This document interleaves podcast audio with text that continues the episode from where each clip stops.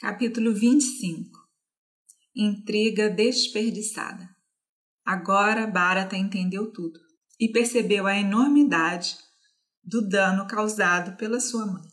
Oprimido pela dor, ele não conseguia se controlar. Ao pensar no que ela havia feito e na eterna infâmia em que ela havia incorrido, sua dor cresceu de forma selvagem e ele lançou palavras cruéis para ela. O que você fez? Ele gritou: Você realmente esperava que eu aceitasse o reino? Privado de tal pai e tal filho, estaria eu interessado no poder? Depois de causar a morte do rei e o banimento de Rama, você me pede para tomar seu lugar e governar na terra? Isso é como derramar óleo no fogo da minha dor. Quão infeliz foi meu pai por ter escolhido você como esposa. Calçalha e Sumitra também morrerão de luto. Oh, como você pôde fazer isso a Rama, que era tão dedicado a você? A reverenciada mãe Calçalha tratava você como sua própria irmã. Como você pode pensar em considerar, conspirar contra seu filho amado? E você não sabia o quanto eu amo, Rama? A ganância destruiu seu entendimento? De que outra forma você poderia planejar totalmente minha felicidade? Até mesmo o grande rei confiou em Rama e Lakshmana. Como você pode acreditar que na ausência deles eu poderia governar o reino? E mesmo que eu pudesse, será que eu concordaria? Nunca seu desejo será realizado através da minha cooperação. Eu não posso mais considerar você como minha mãe. Eu corto toda a relação com você e recuso-me a respeitar como minha mãe. Como você pode pensar em deixar de lado a regra e o costume e coroar um filho mais novo? O mundo não nos insultaria para todo sempre. A lei geral dos reis e a tradição da nossa família não pode ser violada. Eu não vou realizar o seu desejo. Eu irei para a floresta e trarei Rama de volta. Eu vou colocar a coroa em sua cabeça e serei seu leal servo. Para entender os sentimentos de Bharata, nós devemos ter em mente sua natureza nobre, seu amor por Rama sua tristeza por seu pai e o sentimento de culpa e vergonha que, por causa dele, sua mãe tinha cometido esse grave erro. Não devemos pesar as suas palavras friamente. Em tal contexto, a poesia dispara fogo. Podemos ver isso tanto em Valmiki como em Kamban. Bharata levantou a voz e falou novamente. Banir Rama de fato. É você que deveria ser banida, mulher cruel, que abandonou o caminho do Dharma. Até onde me diz respeito, você pode me considerar como morto, pois eu preferia estar morto do que ser filho de uma assassina, assassina de seu marido. Você não é a filha do bom rei Asvapati? Você é uma Rakshasi. Para que o inferno você deve ir, você que baniu seu único filho de uma mãe, da mãe Calçalha. Que punição seria suficiente para a dor que você causou a ela? Camadeno, a vaca-mãe, teve centenas de milhares de crianças, mas ela derramou lágrimas ao ver o sofrimento de dois touros presos a um arado, e suas lágrimas tocaram Indra em seu trono no alto céu. E o único filho de Calçalha você enfina envia para a floresta, esperando assim que você e eu pudéssemos ficar felizes? Eu devo fazer meus deveres. Vou para a floresta, vou cair aos pés de Rama e vou trazê-lo de volta para seu reino. Então, para me limpar do pecado e da vergonha que você me trouxe, vou levar a vida de uma seta na floresta de Dandaka. Que inundação de tristeza você trouxe para todo, todos na terra!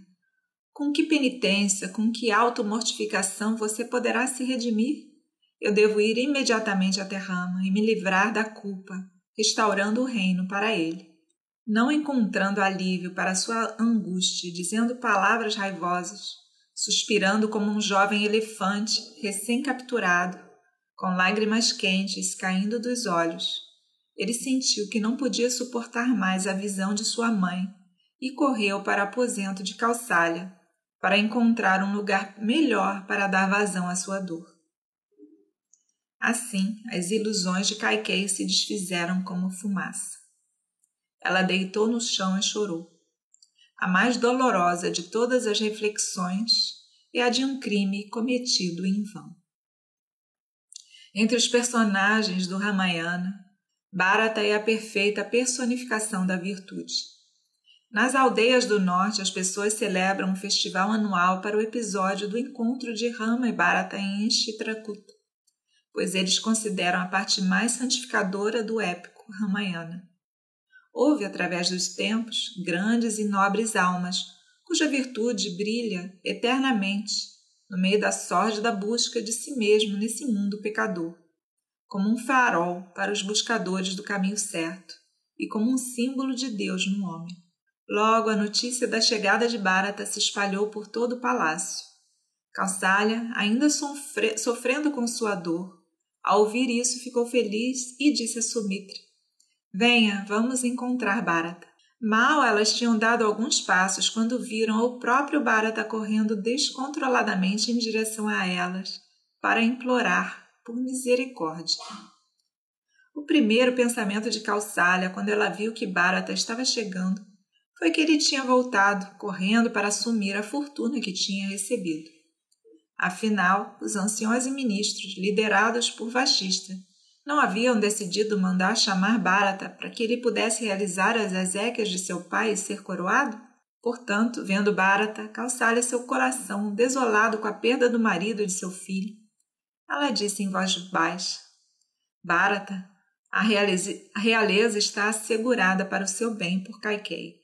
Você não precisa temer qualquer obstáculo de nossa parte. Receba e que a felicidade seja sua. Não, eu tenho apenas um pedido.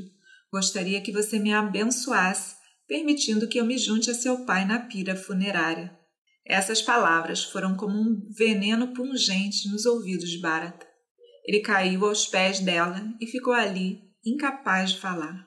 Kausalya disse novamente: Ó oh, Bharata, me leve para onde Rama está na floresta, pelo menos. Incapaz de suportar todas essas palavras de lamento de Calçalha, incapaz de falar, Bharata desfaleceu. Depois de um tempo, ele se sentou e disse: Mãe, por que você me tortura assim, eu que sou inocente? Você sabe que eu estava longe e não sabia nada sobre as maldades que estavam acontecendo aqui. Você não sabe o amor que tenho por Rama?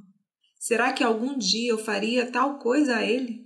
Que todos os pecados do mundo caiam sobre mim se eu tiver tido a menor noção do mal fermentando aqui. Eu não tive nada a ver com isso não de, e não desejo colher seus frutos.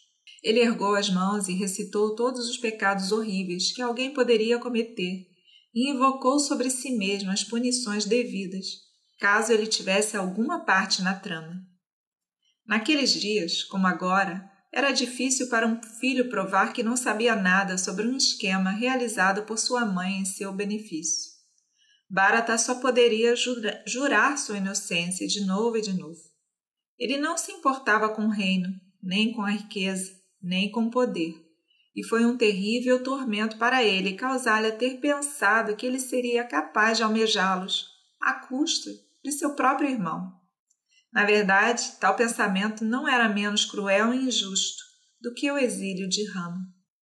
Ele nunca poderia aceitar a coroa, que era o direito de nascença de seu amado irmão. Essa sinceridade apaixonada convenceu Calçalha da injustiça de suas suspeitas, e seu coração estava com ele. Ternamente, ela o ergueu do chão, colocou a cabeça dele no seu colo e acariciou como se fosse o próprio Rama. Meu querido filho, minha dor é duplicada vendo a dor em seu coração inocente. O que devemos fazer, minha criança? Nós somos os brinquedos do destino.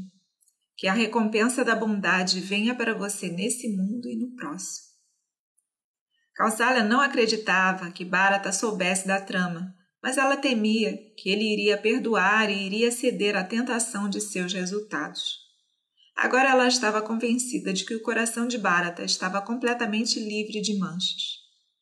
Embora seu próprio filho tivesse ido para a floresta, ela estava satisfeita que, tal como outro filho, tivesse voltado para ela em seu lugar.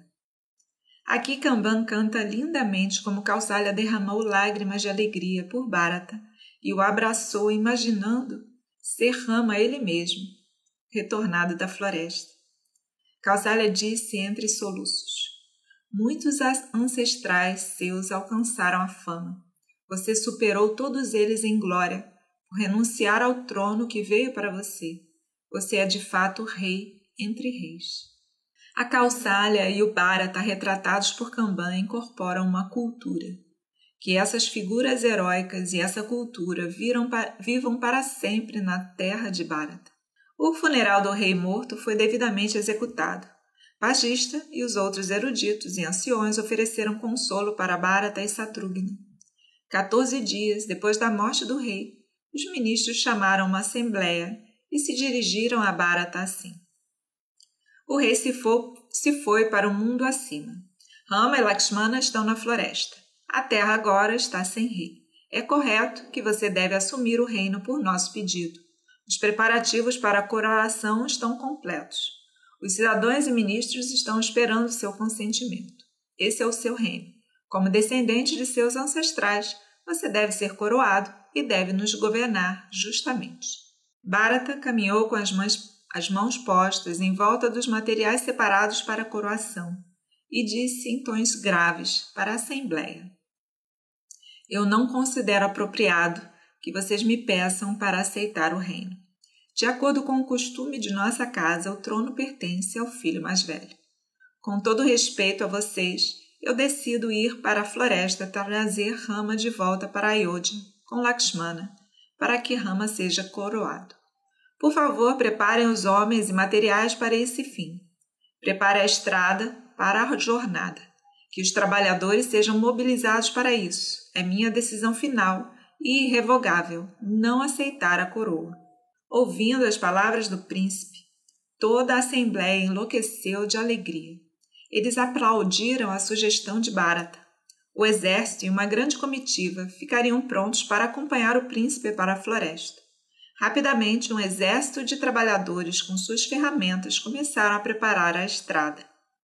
Homens que conheciam a floresta, pioneiros que poderiam cavar poços e canais, construtores de jangadas e barcos, carpinteiros e engenheiros, trabalharam com entusiasmo, porque eles estavam empenhados em conseguir trazer o amado Rama de volta.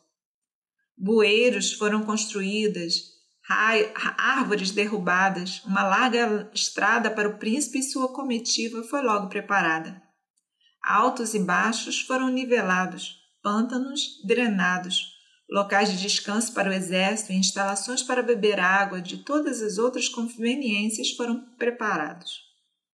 Assim, os preparativos estavam sendo feitos para a jornada de Bharata para a floresta. Vagista e os outros ministros formalmente convocaram a Assembleia novamente. Eles não desistiram de seu desejo de levar Bharata a concordar em ser coroado. Eles enviaram mensageiros para o palácio de Bharata e o convidaram a vir para o salão. Eles se aproximaram dele com música tocando em muitos instrumentos. Tudo isso o entristeceu.